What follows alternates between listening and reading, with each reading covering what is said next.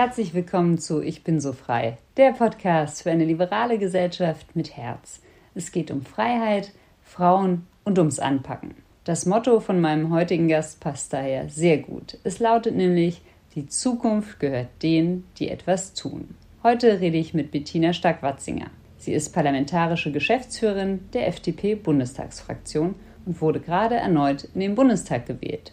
Wir reden darüber, warum die FDP bei Frauen teilweise nicht gut ankommt, obwohl sie bei der Modernisierung des Familienbilds, bei flexiblen Arbeitszeiten, aber auch bei ganz konkreten Themen wie Eizellspende oder auch Leihmutterschaft viel fortschrittlicher ist als andere Parteien.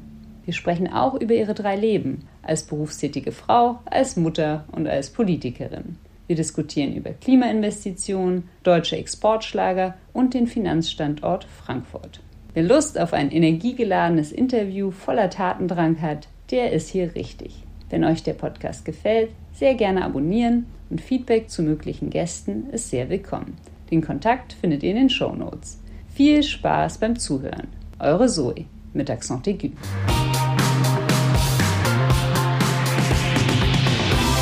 Guten Morgen, Frau Stark-Watzinger. Schön, dass ich hier sein kann. Guten Morgen, Frau von Fink. Vielen Dank, dass wir heute zusammenkommen. Was bedeutet Ihnen denn Freiheit? Viele verstehen ja unter Freiheit wahrscheinlich, dass man keine Einschränkungen hat in seinem täglichen Leben. Aber Freiheit ist viel mehr als das. Das heißt auch, dass man die Freiheit selbst wahrnehmen kann und sie auch ausfüllt. Meine Mutter zum Beispiel, sie durfte nicht studieren, weil sie das typische katholische Mädchen vom Land war, wirklich. Ich komme aus katholisch Willenroth, meine Familie. Und ja, dieses nicht seinen Lebensweg bestimmt gehen können und das hängt ja sehr stark mit Bildung auch zusammen, dass man die Lebenschancen hat, dass man Optionen im Leben hat und dann auch ein Staatsbürger wird. Also es gehört eben mehr dazu als das Fehlen von Verboten. Es gehört dazu, dass man eben Freiheit auch selbst leben kann. Und in Ihrem täglichen Wirken, empfinden Sie da diese Freiheit? Haben Sie diese Gestaltungsfreiheit? Ja, das habe ich. Und man muss sagen, Freiheit ist ja auch manchmal anstrengend. Also eine Kollegin von mir sagte mal, das ist auch die Pflicht, selbst denken zu müssen und Entscheidungen treffen zu müssen und dafür Verantwortung zu übernehmen. Das macht viel Freude, weil man viel gestalten kann. Aber es gibt ja auch mal schwierige Entscheidungen. Insofern ist Freiheit was Tolles, aber es strengt auch an. Ja, da stimme ich Ihnen zu. Also manchmal während der Corona-Zeit hatte man fast das Gefühl, dass ja einige fast überfordert waren und das gut fanden, sozusagen, dass der Staat eine Richtung genau. vorgibt. Genau.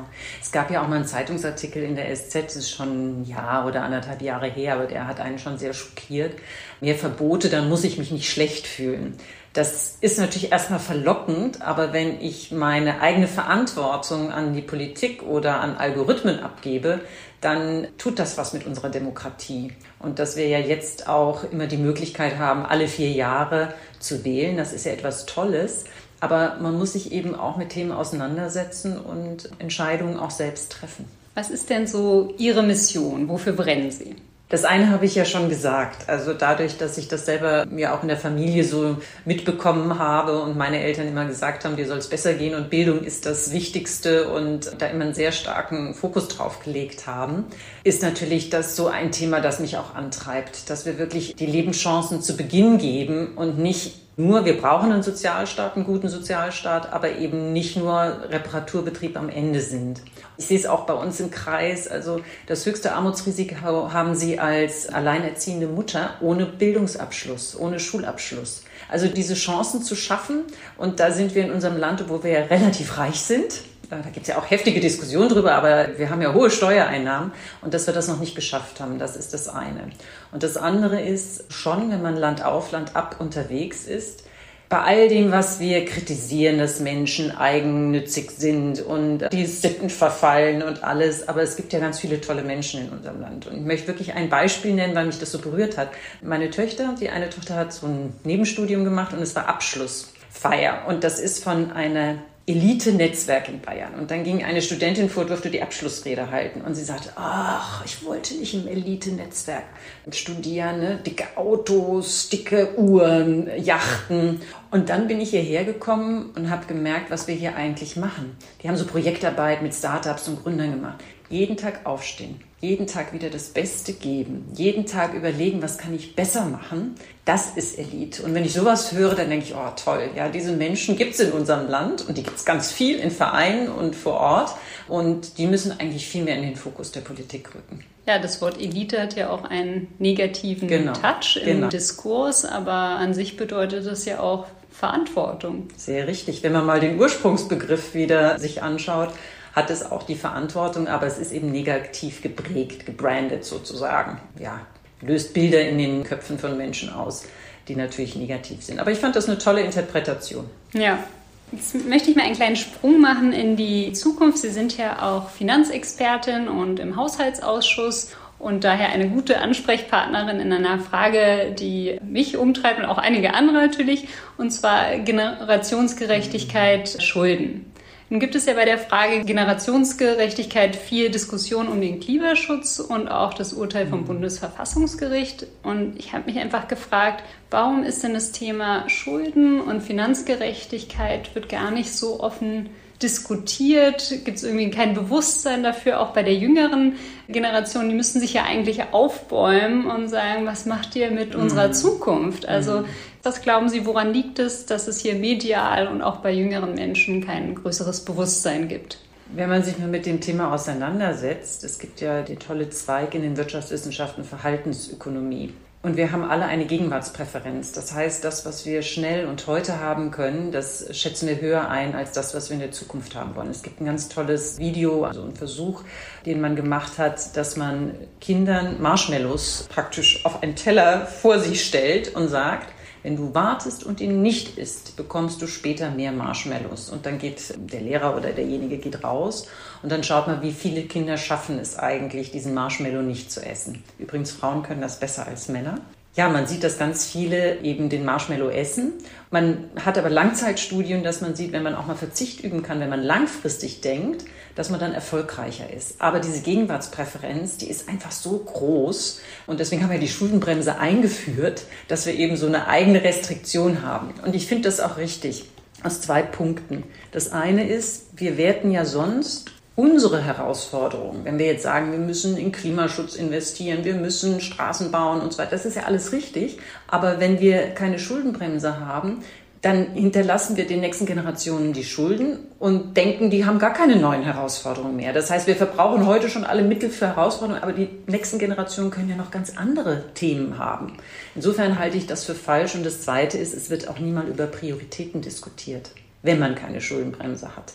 Insofern ist es immens wichtig, dass die Schuldenbremse eingehalten wird, was ja nicht heißt, dass man nicht auch Schulden machen kann. Also die Schuldenbremse gibt ja nur einen, einen Riegel nach oben vor. Jetzt nochmal zu meiner Anfangsfrage, und zwar beim diese Gegenwartspräferenz, da hat es beim Thema Klima, haben wir es ja geschafft, in die Zukunft zu schauen. Was müsste jetzt eigentlich passieren, damit es beim Thema Schulden, dass man sich für das Jetzt entscheidet und sozusagen nicht zu viele Schulden macht, damit es den nächsten Generationen, damit die halt auch noch Mittel haben? Ja, wie gesagt, die Schuldenbremse ist ja mal der formale Weg, ja. dass man das hat. Und das Zweite ist, dass die Diskussion über viele Themen auch wieder mehr in den Parlamenten geführt werden. Wir sehen ja, dass nach 16 Jahren einer Kanzlerschaft ich will jetzt gar nicht die Inhalte im Einzelnen bewerten, das kann jeder selbst machen. Aber nach 16 Jahren Kanzlerschaft passiert was institutionell. Es passiert, dass sich ein Stück weit die Debatte vom Parlament in die Regierung überträgt.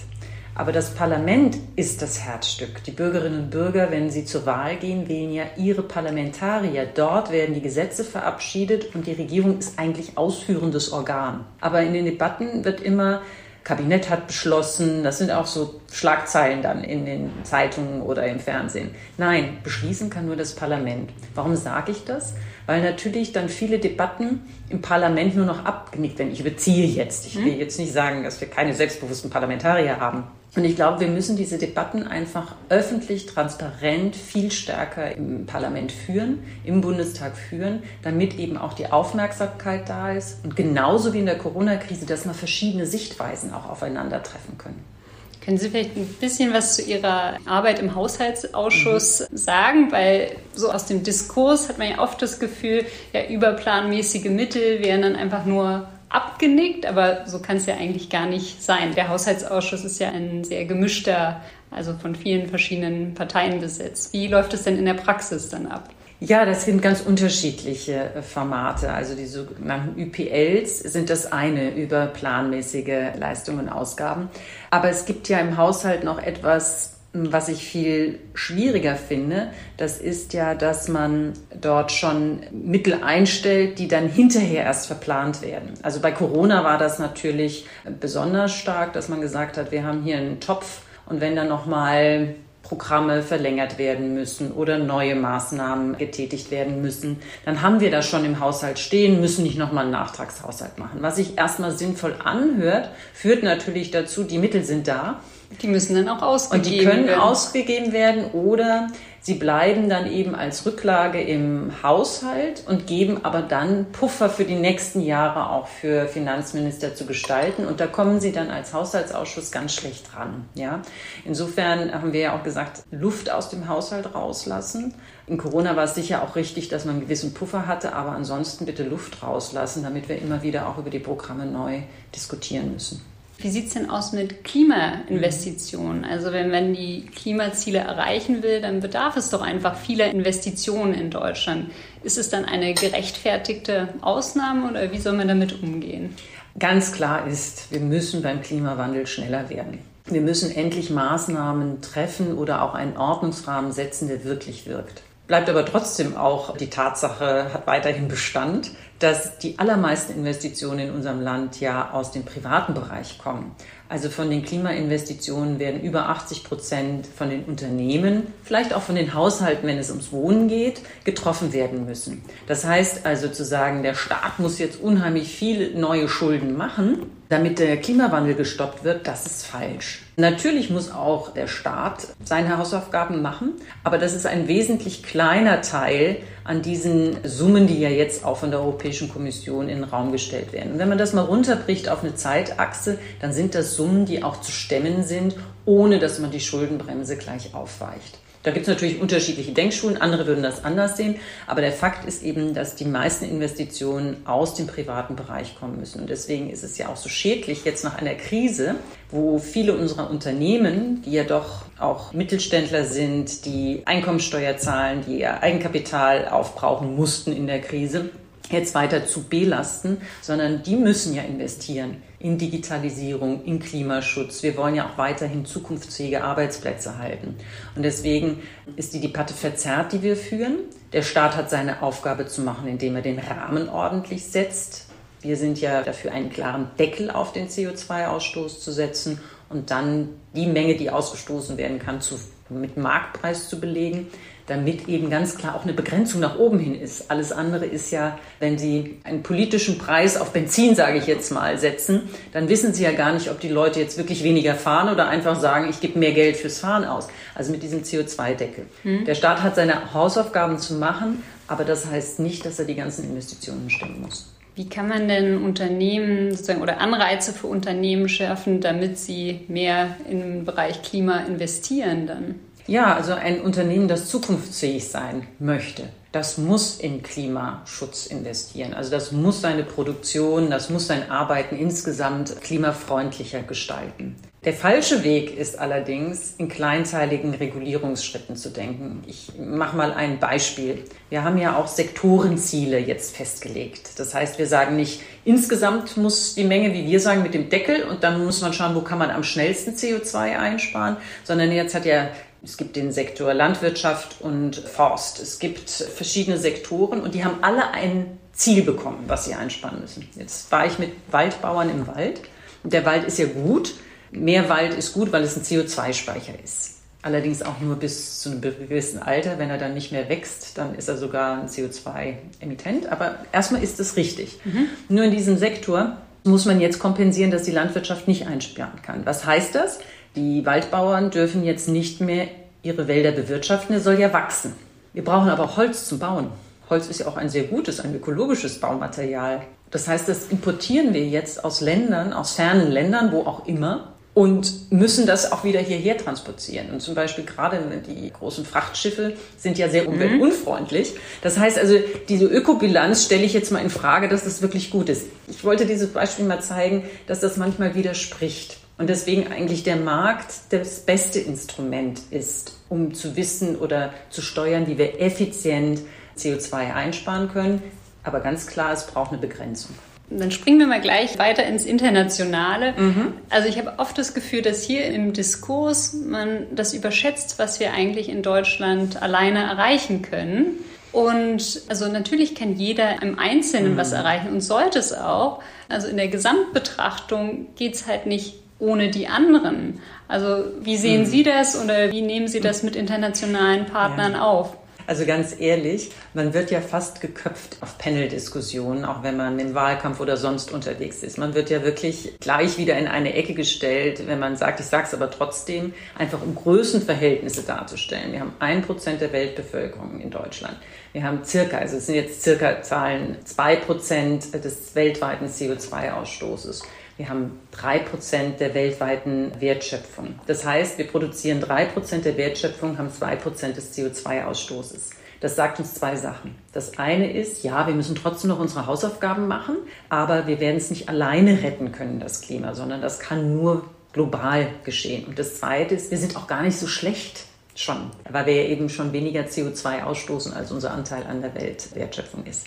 Das hat zwei Konsequenzen. Wir müssen unbedingt dazu kommen, dass wir international möglichst ein System schaffen, das zusammenwirkt zwischen den einzelnen Wirtschaftsräumen. Und da ist eben dieser Emissionszertifikatehandel, Verschmutzungsrechte. Das kann man international gut aufsetzen, weil es eben nicht die unterschiedlichen Regulierungsrahmen, man muss da nichts harmonisieren im Recht, sondern das kann man sehr gut aufsetzen. Wird natürlich schwierig sein, aber man muss dann dahin kommen, dass man Klimaclubs es gibt den Vorschlag, Klimaclubs zu gründen, wo also ich mache ein konkretes Beispiel, Europa und die USA sich zusammentun, weil wir handeln ja auch mit anderen Ländern.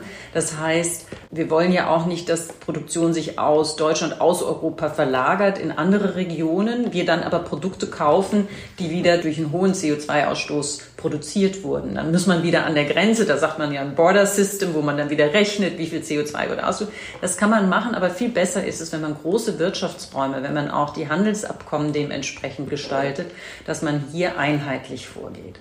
Und das Dritte ist, was wir machen können, wir sind ja ein Land der Ingenieure und wir haben ja schon sehr viel kluge Sachen hervorgebracht. Und wir sollten hier auch mutig sein und sollten eben versuchen, durch moderne Technologien auch einen neuen Exportschlager zu kreieren.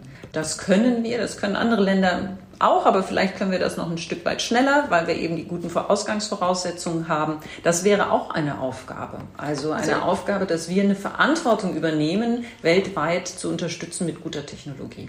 Also Exportschlager, klimafreundliche Produkte. Genau. Oder Produktionsprozesse, dass mhm. wir die Maschinen oder Techniken entwickeln.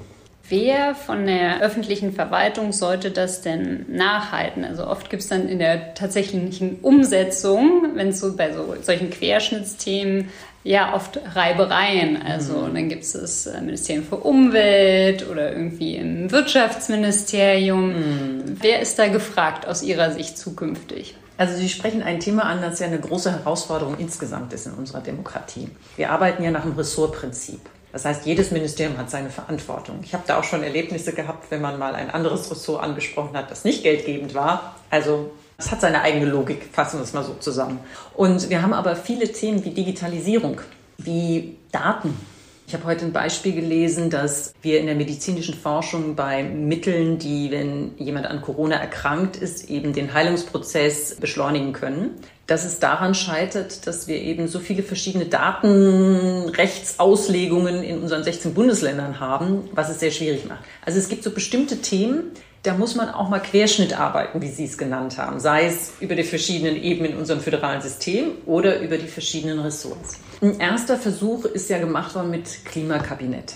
Dass man sagt, man muss verschiedene Ressorts zusammenbringen. Ich glaube, das muss man noch ein bisschen besser aufsetzen. Da sind wir noch ein bisschen zu starr in unserem bürokratischen Vorgehen, dass man dann eben auch, wie man das nennt, Taskforces, Arbeitsgruppen. Die müssen aber auch einen klaren Auftrag haben, ein klares Ziel haben und die beteiligten Minister müssen, oder Ministerinnen müssen dann auch, es muss eine klare Kompetenzregelung sein. Also ich glaube, wir müssen viel mehr auch noch in Projekten denken, was nicht heißt, dass wir das Ressortprinzip sofort aufgeben sollen, weil es hat ja auch, ist auch eine gute Grundlage, dass wir eine gewisse Struktur haben, die arbeitsfähig ist. Ja, meine nächste Frage wäre nämlich gewesen, ob dieses Ressortprinzip angesichts der vielen Herausforderungen noch überhaupt zeitgemäß ist, weil es ja so viele Querschnittsthemen gibt und man eigentlich Menschen braucht, die mitdenken, die über den Tellerrand hinausschauen und dann äh, ja darüber nachdenken, was bedeutet das aus Umweltperspektive, was bedeutet das außenpolitisch und so weiter. Und dieses Ressortprinzip und die Anreize, die dahinter stecken, führen vielleicht nicht immer zum besten Resultat. Da bin ich bei Ihnen, weil wir das Ressortprinzip, weil es dazu führt, das hat der Kollege de Maizière aus der Union mal gesagt, zu Egoismen führt.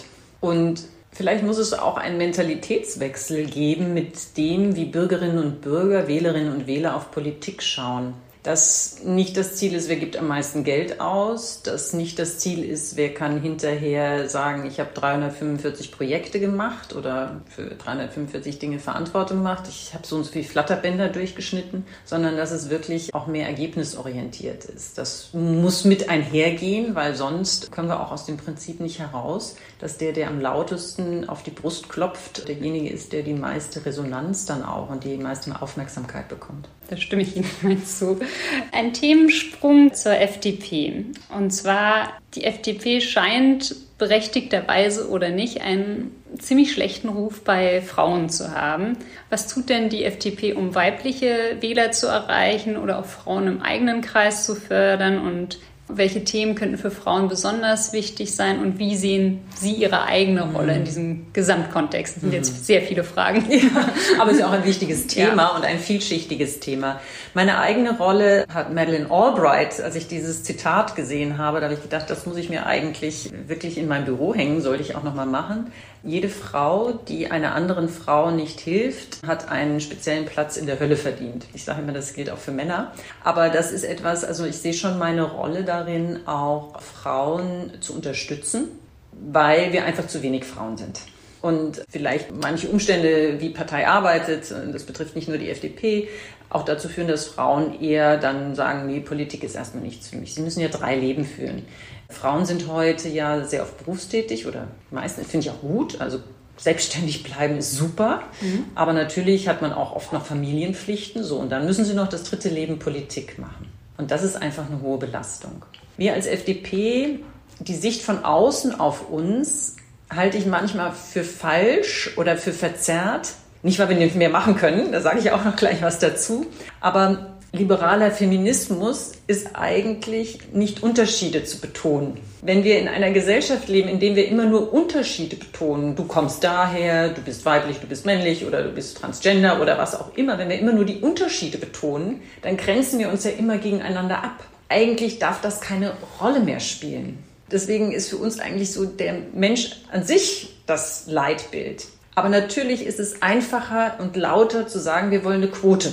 Das ist natürlich eine einfache Antwort. Und das sind so die beiden Pole, die es gibt. Aber natürlich darf man als Liberale oder als Liberale auch nicht naiv sein. Warum ändert sich alles so langsam in unserer Gesellschaft? Und es ändert sich, weil wir eben noch sehr viel tradierte Rollen haben und weil Parteiarbeit auch in der Vergangenheit eher männlichen Lebensläufen gedient hat. Ja? Und das sind die zwei Ebenen, die wir bespielen müssen. Und deswegen brauchen wir viele Vorbilder, weibliche Vorbilder. Ich freue mich, dass in Europa jetzt so viele weibliche Regierungschefinnen gibt, ja, gerade in den skandinavischen Ländern, die eben zeigen, es ist ganz normal, es muss normal sein. Und das Zweite ist, dass wir auch immer wieder anschauen, wie arbeitet unsere Partei, wie legen wir Leistungskriterien an? Also ist es das wirklich das Plakate kleben? Ist es der Zeiteinsatz oder ist es was anderes? Also insofern muss man die Parteiarbeit modernisieren und ich glaube, wir müssen auch nach außen nochmal zeigen, wofür wir eigentlich stehen, verstärkt zeigen, was uns wichtig ist, weil wir eigentlich als liberale Partei, wo wir sagen, jeder kann seinen Lebensweg gehen, sowohl für die Frauen, die sagen, ich bin, möchte eher eine tradierte Rolle spielen oder einnehmen, oder aber Frauen, die sagen, nein, ich möchte eben ganz anders leben, weil wir eigentlich für alle offen sind. Weil mhm. uns soll ja jeder sein Leben gestalten, wie er das möchte. Aber er muss es eben auch können. Jetzt hake ich nochmal nach. In Ihrem Wahlprogramm gibt es etwas, also insbesondere, wo Sie Frauen und Gleichberechtigung mitgedacht haben, wo Frauen sagen, ah, naja, die FDP wähle ich, weil da fühle ich mich mhm. besonders aufgehoben. Zum Beispiel nur Leihmutterschaft oder Eizellenspende oder sowas. Da mhm. ist ja die FDP sehr progressiv, also im Vergleich zu anderen Parteien. Ja, ich habe eine ganz tolle Kollegin, Katrin Helling-Pla, eine ganz junge Kollegin mit zwei Kindern, die sie in der Legislaturperiode bekommen hat und die einen tollen Job macht, die nämlich gerade dieses Gesellschaftsbild modernisiert, was ja auch dazu hilft, dass Frauen ihren oder Familien insgesamt, aber es betrifft ja dann sehr oft die Frau, ihren Weg gehen können. Und Sie haben diese Themen angesprochen, auch wie Familie gelebt wird. Da haben wir ein sehr modernes Bild. Es muss nicht eben die tradierte Rolle immer sein. Und dann eben auch die Vereinbarkeit von Familie und Beruf. Wir haben schon immer dafür eingesetzt, dass es auch flexible Betreuungszeiten gibt, weil die Arbeitszeiten ja auch flexibler werden und werden müssen, weil es ja auch eine Chance ist. Die Digitalisierung ist eine Chance. Genauso, dass wir die Unterschiede bei Steuerklassen 3 und 5 abschaffen. Man rutscht da so rein, das hört sich erstmal gut an, aber es hat ja gerade auch später, wenn Lohnersatzleistungen, Corona, wenn Kurzarbeitergeld gezahlt wurde, hat das ja schon auch Konsequenzen für, weil das nach dem Nettolohn berechnet wird, für das, was wir als Frauen dann in der Tasche hatten.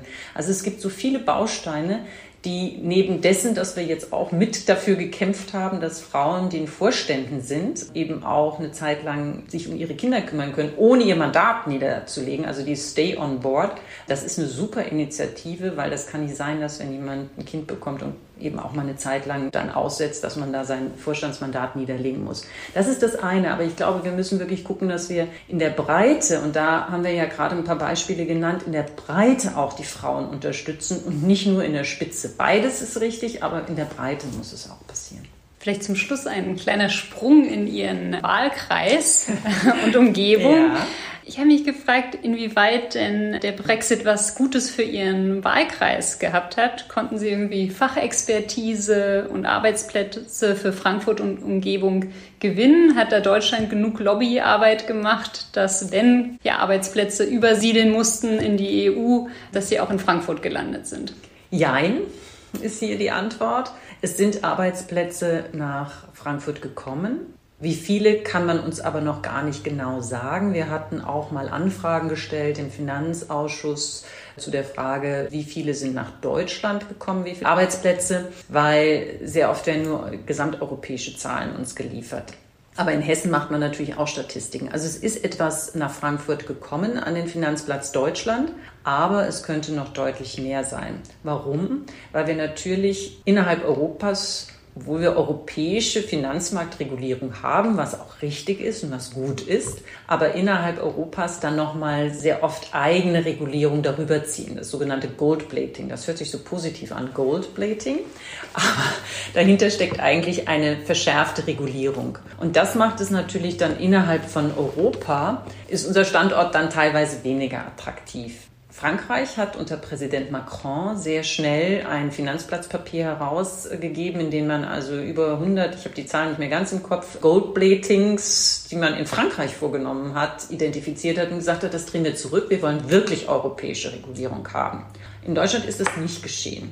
Insofern sind wir da in manchen Bereichen, gerade wenn es auch um Fonds geht, um den Fondsstandort, sind wir da nicht so attraktiv innerhalb Europas.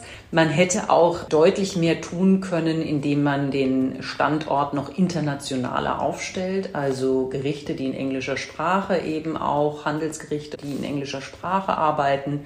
Man hätte auch die Frage, nach Deutschland zu kommen, einfacher machen können durch ein gutes Einwanderungsgesetzbuch und eben auch eine internationale Sprache zu ver Orten in der Verwaltung. Das ist eine Herausforderung, das weiß ich. Und ich finde, wir haben eine schöne Sprache, aber international muss man ja eben auch anschlussfähig sein. Also man hätte an vielen Stellschrauben mehr tun können, damit äh, Frankfurt, damit der Finanzplatz Deutschland noch gestärkter wird. Denn wir brauchen diesen Finanzplatz, wir brauchen ein gut funktionierendes Bankensystem, wir brauchen auch einen guten Kapitalmarkt um auch Wachstumskapital weiter zur Verfügung zu stellen, also Börsengänge zu ermöglichen und damit dann auch weiterhin Arbeitsplätze hier zu schaffen. Das steht ja eigentlich so ein bisschen exemplarisch für, für andere Herausforderungen, die wir haben. Also internationaler werden, Bürokratie abbauen, mhm, genau. Lobbyarbeit für gute Arbeitsplätze machen. Also genau, genau. Spannend. Vielleicht zum Abschluss, wie blicken Sie denn in die Zukunft, ganz allgemein? Positiv. Ich freue mich auf die Zukunft. Und das ist wirklich so, weil wir in einem tollen Land leben mit tollen Menschen. Wir betonen zu sehr das Negative, wir sehen zu wenig das Positive. Und ich bin der festen Überzeugung, es wird nicht einfach. Also Anstrengung ist schon immer dabei. Man mhm. darf, also es hat jetzt nichts mit Naivität zu tun. Aber ich glaube, dass viel in der öffentlichen Debatte fokussiert man sich eben zu viel auf was nicht funktioniert, aber die vielen Menschen vor Ort. Also wir haben das in Corona, finde ich, so exemplarisch gesehen. Es gab sofort Nachbarschaftshilfe. Meine Töchter wohnen in einem großen Mietshaus. Da war sofort ein Aushang, wir können helfen, einkaufen zu gehen für ältere Menschen. Also es gibt so viel Kreativität vor Ort, die wir einfach entfesseln müssen und dann werden wir die Zukunft gestalten. Das ist ein sehr schönes Schlusswort. Vielen lieben Dank. Ich danke Ihnen.